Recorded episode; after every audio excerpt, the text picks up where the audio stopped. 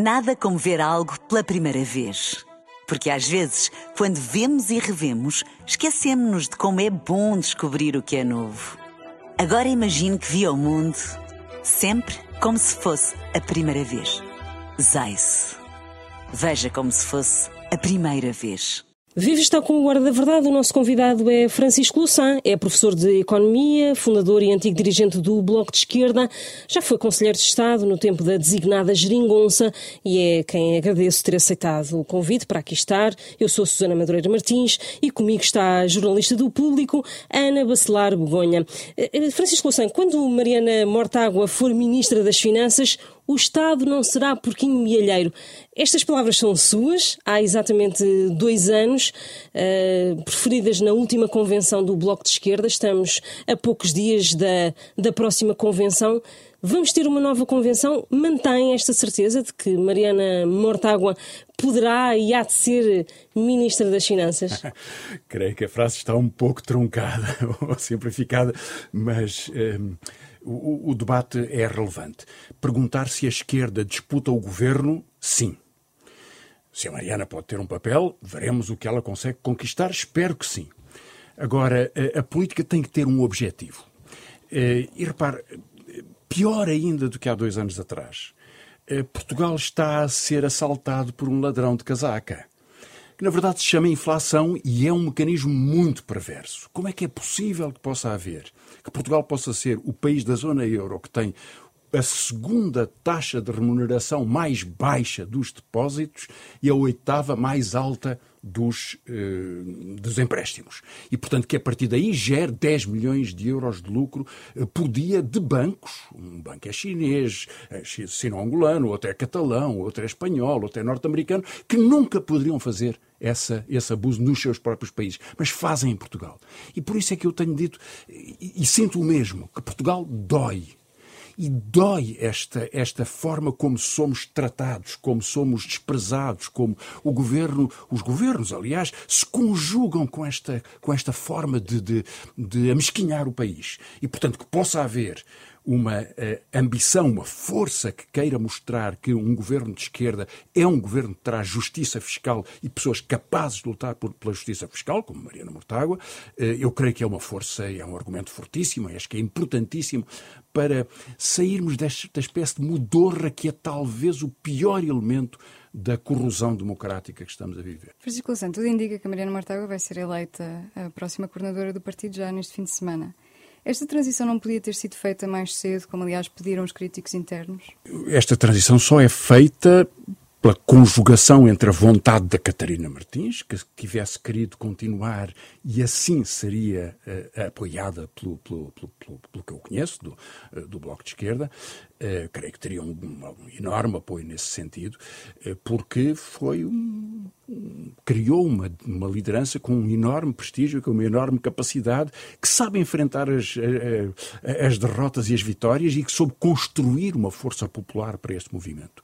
Agora, ele entendeu que 10 anos é um tempo suficiente, há evidentemente um desgaste pessoal grande nestes percursos políticos de, de, de liderança e disposição permanente, e sobretudo que há um novo ciclo político, e portanto antecipar o ciclo político que Veja, não era preciso ter uma demonstração melhor.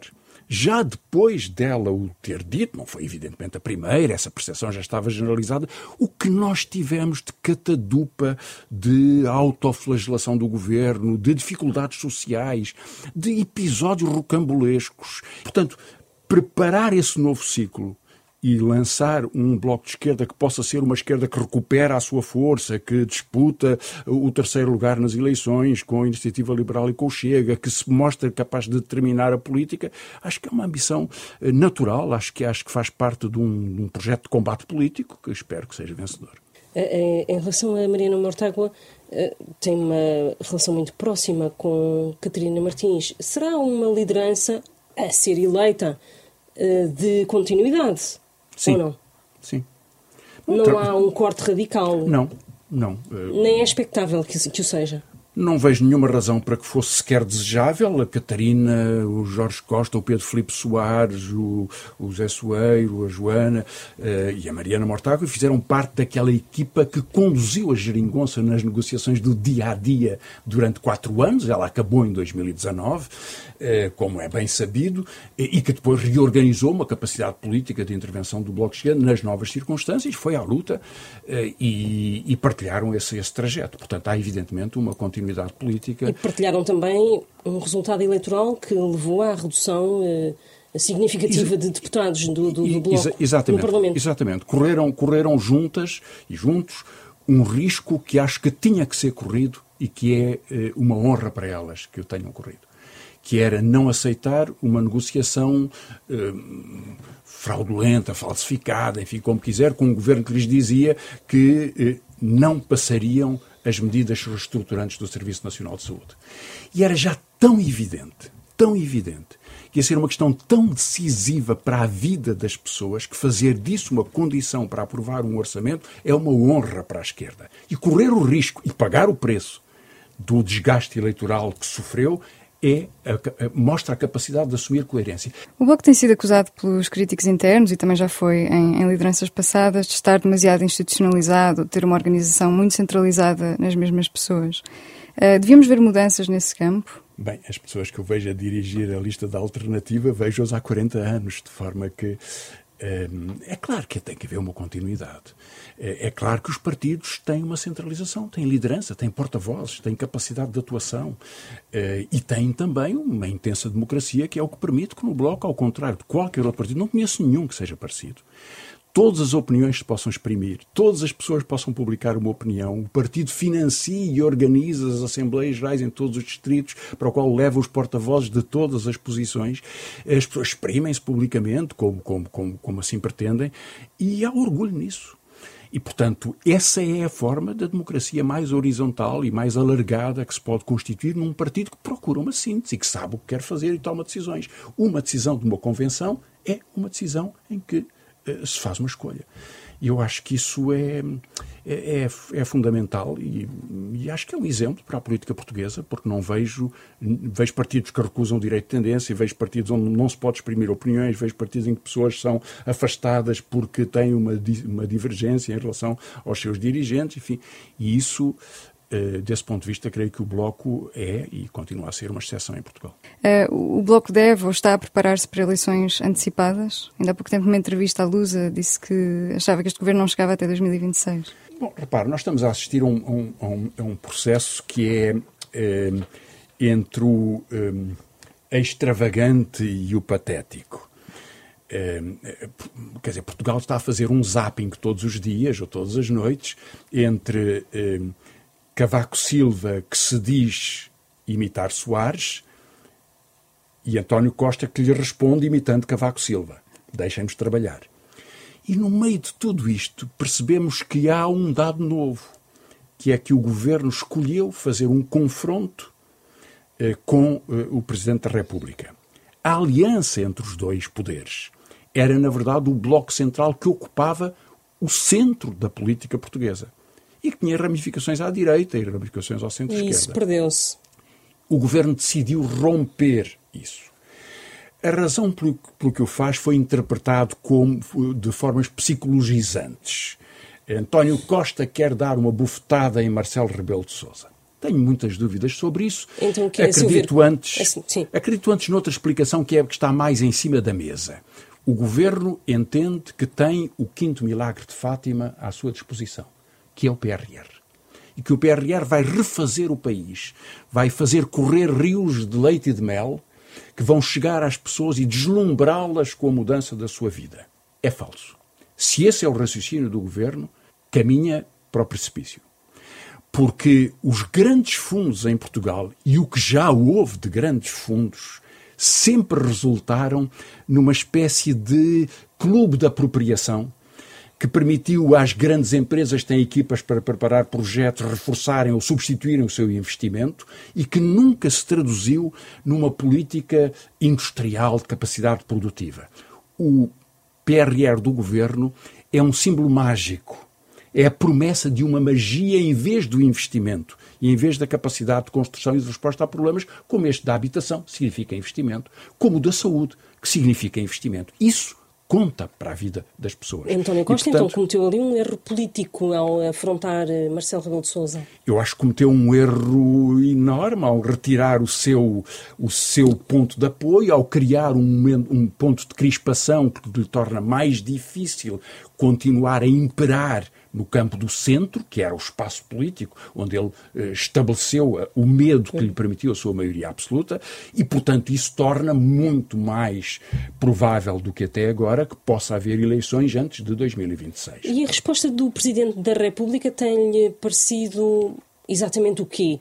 Eh, razoável ou... Exatamente o que esperava. Hum. Se alguém pensava que por causa de um clicar dos dedos eh, Marcelo ia de, demitir o governo ou dissolver a Assembleia da República e permitir uma campanha de um heroicizado António Costa vitimizado pela conspiração da direita, é porque não percebe bem como se movem as forças políticas em Portugal. Marcelo esperará todo o tempo necessário para que o governo se vá desgastando. E com franqueza, para que eventualmente, para que haja esse, esse fenómeno de, de de degradação, certamente. Porque, repare, eh, há uma certeza que nós temos, e, e eu, eu, creio que não, é, que não é por Marcelo pensar de uma forma ou de outra. Essa certeza eu tenho-a. É que o governo contribui com dois fatores de corrosão para a política portuguesa.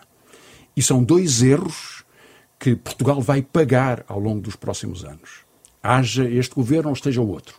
Vamos pagá-lo.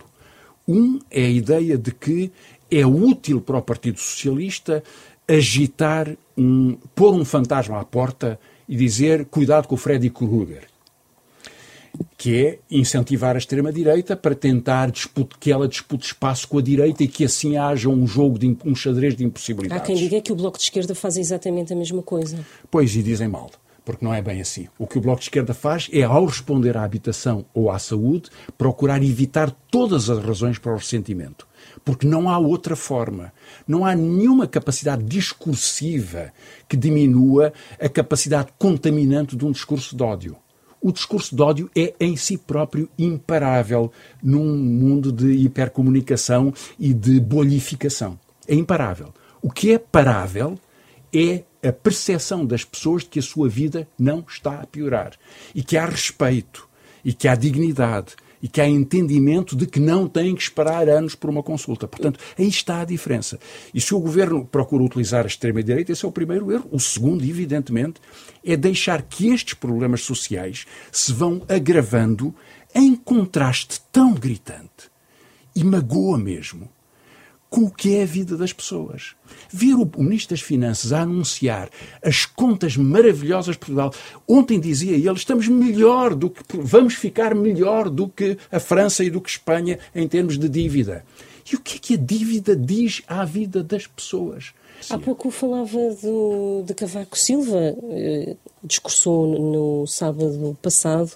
Uh, Francisco Louçã conhece bem e há muitos anos o primeiro-ministro António Costa, desde os tempos do PSA. Uh, alinha pela opinião do ex-presidente de que uh, Costa uh, governa sob a mentira e que lidera uma oligarquia que se considera dona do Estado.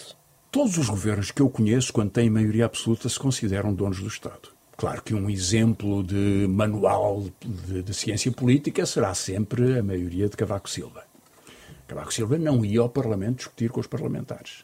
Ia lá uma vez por ano no debate do Estado da Nação e no debate do Orçamento. Não havia debates regulares. Uh, chegou a ser discutido os corredores em que os jornalistas não poderiam circular dentro do Parlamento. De apropriação do Estado, ficamos bem conversados. Essa tensão existe em todas as maiorias absolutas. As circunstâncias é que podem mudar. Esta maioria absoluta teve que aceitar uma uh, comissão de inquérito sobre a TAP. Eu lembro-me de uma maioria absoluta do Partido Socialista que, tendo aceitado uma comissão de inquérito sobre um banco, proibiu todas as audições de testemunhas. Não podia haver testemunhas. A comissão de inquérito fechava, ouvindo-se o ministro e ponto final. Portanto, uh, essa pressão existe de Cavaco Silva a António Costa, passando por todos os outros. O problema é como é que a democracia lhe pode responder. e como é que a transparência e a capacidade de, de responsabilização democrática lhe pode responder. Está a responder. Sabemos hoje muito mais sobre eh, há uma atividade parlamentar mais exigente, creio que da comunicação social também, que nos permite perceber melhor casos e problemas reais do país. Faz algum Mas... paralelo em relação à maioria absoluta de José Sócrates, por exemplo? que conhece bem. Eh, sim, sim, com certeza. Eu, nessa altura eu estava no Parlamento. Uh, há, há, paralelos, porque há paralelos em todas as maiorias absolutas. Mas as circunstâncias são historicamente muito diferentes, não é? O período de, de, eh, de maioria absoluta de, de José Sócrates terminou com eleições e depois disso no mandato seguinte ele vem a ser interrompido porque há a crise financeira uh, e o acordo com a Troika. Uh, António Costa começou ao contrário, começou fazendo um acordo absolutamente inédito e totalmente fora da tradição do Partido Socialista, aliás, com grandes resistências internas, com a esquerda, porque era a única forma que tinha de fazer de chegar ao poder. É verdade que foram cumpridas essas, essas eh, regras do que estava definido nesses acordos mínimos, depois disso tentou ter maioria absoluta em 2019 e rompeu com a geringonça, não teve maioria absoluta e em 2022 provocou de novo uma crise política e aí conseguiu essa maioria. Portanto, ele tem essa maioria num ano, não é o longo, depois de um longo desgaste. Este ano parece uma década. Isso é verdade, porque a precipitação destas crises é inaudita, é até, até há um elemento de, eh, que, que as torna razoavelmente incompreensíveis. Que haja quatro ministros envolvidos numa noite por causa de um, de um alegado roubo de um computador.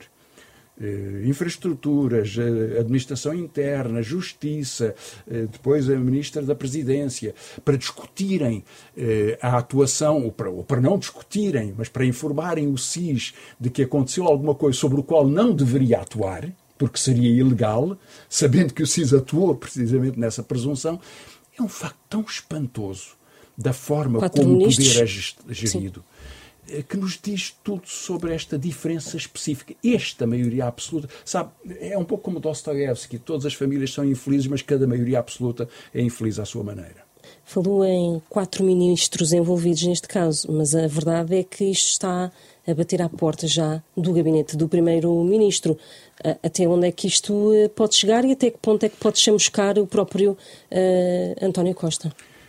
Bem, eh, aparentemente, à parte dos episódios rocambolescos no, no, no, no Ministério, é do gabinete do Primeiro-Ministro, dito por todos os protagonistas, que resulta a sugestão da informação ao SIS. E essa é a questão das questões. As outras questões são algumas anedóticas, outras episódicas. A grande questão de regime é saber como é que o SIS atua em substituição de uma polícia, ou seja, de uma forma ilegal.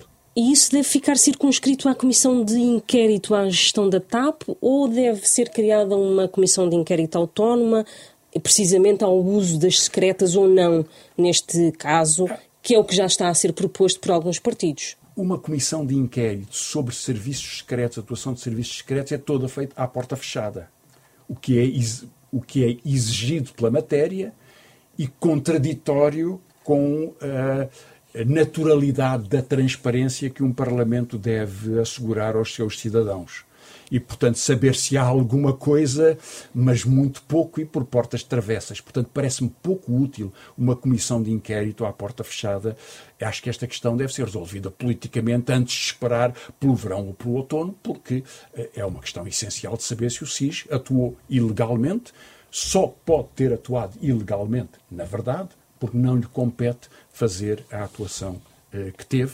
Eh, e saber quem o, quem o mandou, quem autorizou, ou se a tutela foi ou não considerada a este respeito, é de grande importância. E resolver politicamente significa, por exemplo, demitir o Ministro das Infraestruturas? O Bloco tem defendido isso, Francisco Lassano também defende? Eu acho que o Ministro das Infraestruturas fez muito bem em apresentar a carta de demissão naquela noite. Mas então o que é que leva António Costa razão, a mantê-lo no cargo? Exatamente pela razão que ele, que ele escreveu e que Marcelo Rebelo Sousa depois repetiu.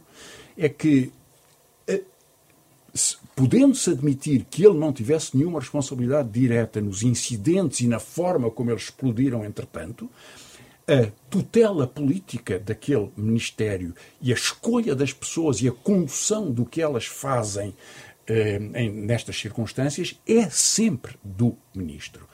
O ministro devia ter saído. Que, que, António Costa não, não o tenha querido, enfim, já, já falámos sobre isso, pode ser interpretável como uma vontade de criar um braço de ferro com o Presidente, na expectativa ou de provocar um incidente eleitoral ou de provocar um tempo de desgaste da presidência. Fracassou, se é assim, fracassou em ambos e só podia fracassar uh, em ambos. Mas criou uma situação que é única. É que, tendo recusado a saída do ministro Galamba, ele passou a ser o único ministro uh, irremodelável do governo. Todos podem sair. Aconteça alguma coisa e qualquer ministro ou ministra pode ser afastado. Galamba não pode porque é o braço ferro com o Presidente. Se for eh, demitido, uh, provavelmente António Costa terá também o seu destino traçado. Ou, ou crê que o Presidente da República também não pensará isso? Bem, para, há, há fontes de Belém que nós sabemos como, como, surgem, que fizeram várias interpretações disso em algum jornal nos últimos dias. Mas eu levaria isso mais a crédito do conflito, da guerra de posições ou da guerra de trincheiras. Um, a verdade é que para Galamba ser demitido, é ele que se demite e o Primeiro-Ministro que aceita, ou o Primeiro-Ministro toma a, a, a, iniciativa de o demitir, coisa que já devia ter feito, devia ter aceitado a, a demissão. Eh, o Presidente não, obviamente, não toma decisões sobre, eh, presumo eu, sobre a dissolução da Assembleia da República em função da estabilidade ou da substituição de um, de um ministro ou de outro. Não é assim que a República não funciona na base de, eh, de, de, de jogos de escondidas. Eh, portanto, a avaliação de uma eleição antecipada tem que decorrer de motivos grandes para a República e imperativos para a República e não de ajustes de contas entre pessoas zangadas. Há esse, essa contabilidade do quão desgastadas estão as instituições para o normal funcionamento dessas instituições. Essas contas ainda não estão esgotadas. Portanto, continuamos no regular funcionamento das instituições. É, essas contas são sempre jogos de interpretação política. Uhum. Porque, evidentemente, o Tribunal Constitucional está de pé e, evidentemente, o Governo emite decretos, são tomadas decisões, eh, a República não está em perigo, a República não está a cair, está magoada, está a sofrer. E está a sofrer por razões que não têm nada a ver, ou muito pouco a ver, com as atribulações de um ministro e com uma espécie de. Um, enfim, muitas pessoas interpretarão isto como uma espécie de criancice a substituir eh, a responsabilização política de quem devia ter um sentido de, de, de, enfim, da sua, da, sua, eh, da sua função acima de qualquer trica. Eh, e, portanto, hoje não se compreenderia, um ano depois das eleições, que houvesse eh, uma espécie de roleta russa eh, para eh, um, uma, uma, convocação eleitoral. Se, e, no entanto, não faltam razões para que se queira mudar de governo não faltam razões, mas essas razões são o SNS, são a política da habitação, são as pensões baixas, são haver eh, mais de um milhão de pessoas têm 554 euros por, por, por mês. Mas umas eleições antecipadas prejudicaria o Bloco de Esquerda, ou não? Eu acho que se houvesse eleições antecipadas, o Bloco de Esquerda elegia o dobro dos deputados. Não se prejudicava nada, acho que deve estar preparado, acho que ganharia muito com isso. Mas quanto Mas mais elas não passar... se Quanto mais tempo passar, melhor para o Bloco. Eu, eu, acho que os partidos não devem fazer esse tipo de cálculos. Para se consolidar. Tipo Consolida-se, claro, é bom, é, é, bom para a Mariana ter alguns meses, mas com franqueza, se amanhã houvesse eleições as pessoas não a conhecem, Claro que conhecem, foi cabeça de lista em Lisboa, é das personalidades mais conhecidas e mais queridas da, do povo de esquerda eh, em, Portugal. Não havia nenhuma dificuldade desse ponto de vista. Gostava de voltar um bocadinho lá atrás à convenção e, e perguntar-lhe se o Bloco, eh, nesta, eh, entre sábado e domingo, deve definir objetivos eleitorais europeias, legislativas ou isso deve ser feito mais em cima de, de, de, das eleições, da data das eleições? Se se está a referir à escolha de candidaturas, certo. creio que é cedo para que isso aconteça. E resultados? Acho que deve ter objetivos. Neste momento, Sim. anunciados Repara, desde já. As europeias são daqui a um ano, um pouco mais de um ano. E que ano, objetivos é? é? que uh, deviam ser definidos? Tenho muita curiosidade e muita, muito interesse em saber o que é que os dirigentes mas do nesta Bloco, convenção, sabe, não, não, nesta não con... sou... Sim, não é dirigente, mas nesta convenção gostava de ouvir já uma projeção. Com certeza que sim. Acho que o partido deve dizer o que uh, a disputa que quer fazer, uh, como se vai colocar, com que linhas de força, com que, com que argumentos. Com que resultados? Com que resultados, com que objetivos. Acho que deve ser assim. Mas falando de eleições, acredita que Catarina Martins ainda pode ser um ativo eleitoral? Ou o próprio Francisco Lassan poderia candidatar-se a um cargo, às presidenciais, por exemplo? acho que a Catarina tem. A Catarina é muito jovem, acho que terá, terá um papel muito, muito grande e espero que ela venha a ser uh, interveniente política e candidata em outras disputas eleitorais. Imagina uh, em quais? Não, não sabe? E alego a minha objeção de consciência, não é, são, são, são escolhas que são muito, que são políticas de coletivo, mas são também muito pessoais. E qualquer opinião que eu pudesse dar a esse respeito era uma forma de condicionar a Catarina. Enfim, eu adoro a Catarina, era o que faltava estar agora a fazer sugestões. Ela ainda não teve um dia de descanso, só na próxima segunda-feira é que tem o seu primeiro dia de descanso em 10 anos e que viesse eu agora a atrever-me a dizer-lhe o que é que ela tinha que ocupar nos seus ósseos com as suas filhas, enfim. Um, e, e com o Pedro. Louçã uh, já fechou a porta a candidaturas? Sabe, essa, essa é, é, a pergunta mais eh, traiçoeira de todas, porque nunca se pode dizer não, nem que não, nem que sim. Um, eu uh, gosto muito da, da, da, luta política, não tenho nenhuma responsabilidade de direção no Bloco, que acompanho com todo o gosto e com todo o empenho uh, nos, últimos, nos últimos 12 anos. Não fui candidato a nada, embora tenha tido um cargo público no Conselho de Estado uh, até o PS ter tido maioria absoluta. Uh, e, uh, mas, enfim, não, não, fui candidato a eleições, não, não, tenho nenhuma pena de não ter sido, não tenho nenhuma ansiedade por ter sido, não tenho nenhuma ambição de vir a ser, e acho que para as disputas eleitorais que estão no horizonte, acho que há pessoas uh, tão qualificadas que me dispensam de pensar nisso. Então, e para as presidenciais, podia pensar nisso? As presidenciais estão muito longe. Agora, é provável que haja hum, candidaturas hum, muito fortes que me possam entusiasmar. Ah, quais? Logo veremos. Mas à esquerda que não dentro do bloco? Dentro do bloco ou fora do bloco. Acho que isso são opções que ainda estão por tomar, ainda haverá, depois desta convenção, haverá outra, haverá ainda muito debate sobre isso. Serão eleições muito disputadas, porque são, não são eleições de continuidade, em que o presidente é sempre reeleito, é uma das, das leis de bronze da, da, da política portuguesa, e em que de Durão Barroso a Santana Lopes ou de. Eh, acho que esgotaria o tempo desta entrevista em fazer-vos uma listagem de todas as candidaturas de candidatos e candidatas, eh, já são tantos, mas será uma disputa, uma disputa importante, mas terá o seu tempo. Hum. Uh, uh, ainda sobre presidenciais, gostava de perguntar-lhe se a esquerda devia procurar um candidato comum às presidenciais, à semelhança até do que aconteceu em 2011, em que o Bloco chegou a apoiar a candidatura de Manuel Alegre, era José Sócrates líder do Partido Socialista. Eh, sim, Manuel Alegre tinha uma trajetória de afirmação política importante à esquerda, estabelecendo pontos, mas até lhe dou um outro exemplo. O Bloco de Esquerda, enfim, na formação do Bloco de Esquerda está uma história que é o apoio unânime de todas as suas componentes futuras à candidatura de Jorge Sampaio, que na primeira volta ganhou contra Cavaco Silva. Eu tenho muito orgulho de ter feito essa escolha, porque nessa não eleições... Três, então. Bom, nessas eleições não havia nenhuma alternativa, todas elas são diferentes. Uh, agora, nesta eleição, deixe-me chamar-lhe a atenção para que o Partido Socialista já tem um candidato. É um candidato inviável, mas é um candidato. Está Augusto a falar Santos de Augusto Santos Silva. Agora, já, é inviável? Já, bom, porque, porque não é viável porque não, não, não tem a capacidade de, de, juntar o conjunto do povo de esquerda, de o entusiasmar, de o mobilizar e de uh, se mostrar como, como uma alternativa. Enfim, se assim fosse ao fim de um ano, uh, já teria aparecido nas sondagens, não é? Já teria dado algum sinal.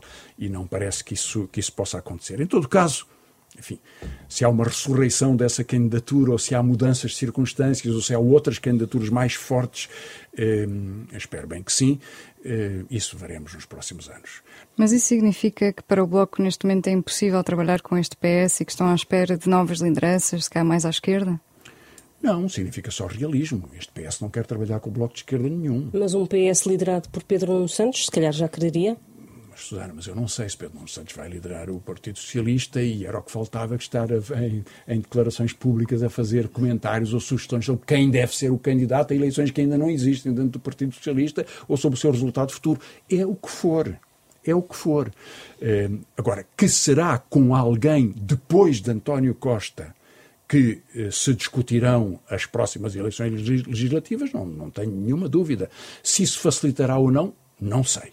Não sei. Mas essas escolhas não são, são só de um partido, que é o Partido Socialista. Mas admite essa nenhum. possibilidade num cenário em que, por exemplo, o PSD e o Chega façam um governo? Eu acho que PS, a esquerda tem que ter a força suficiente para que o PSD e o Chega nunca façam um governo. Tem, tem que ter a capacidade de trabalho com pessoas que têm opiniões muito diferentes, mas que sabem fazer em comum. Eu acho que o Bloco provou que, que podia ser assim. O Partido Socialista quis maioria absoluta para o evitar a todo o custo. E evitou. Parabéns, ganhou. Estamos no que estamos. E a maioria absoluta está a destruir o Partido Socialista. Está a destruir este governo. O cancro deste governo é maioria absoluta. É o poder que lhe deram. Não havia na geringonça secretários de Estado que duravam um dia. Isso não havia. Agora há. Está terminado este Hora da Verdade. O nosso convidado foi eh, Francisco Louçã, fundador e antigo dirigente do Bloco de Esquerda, partido que terá a sua convenção para eleger o eh, líder uh, no próximo fim de semana. Mais uma vez agradeço a sua disponibilidade para estar aqui. Regressamos na próxima semana. Nada como ver algo pela primeira vez. Porque às vezes, quando vemos e revemos, esquecemos-nos de como é bom descobrir o que é novo. Agora imagine que viu o mundo sempre como se fosse a primeira vez. Zais. Veja como se fosse a primeira vez.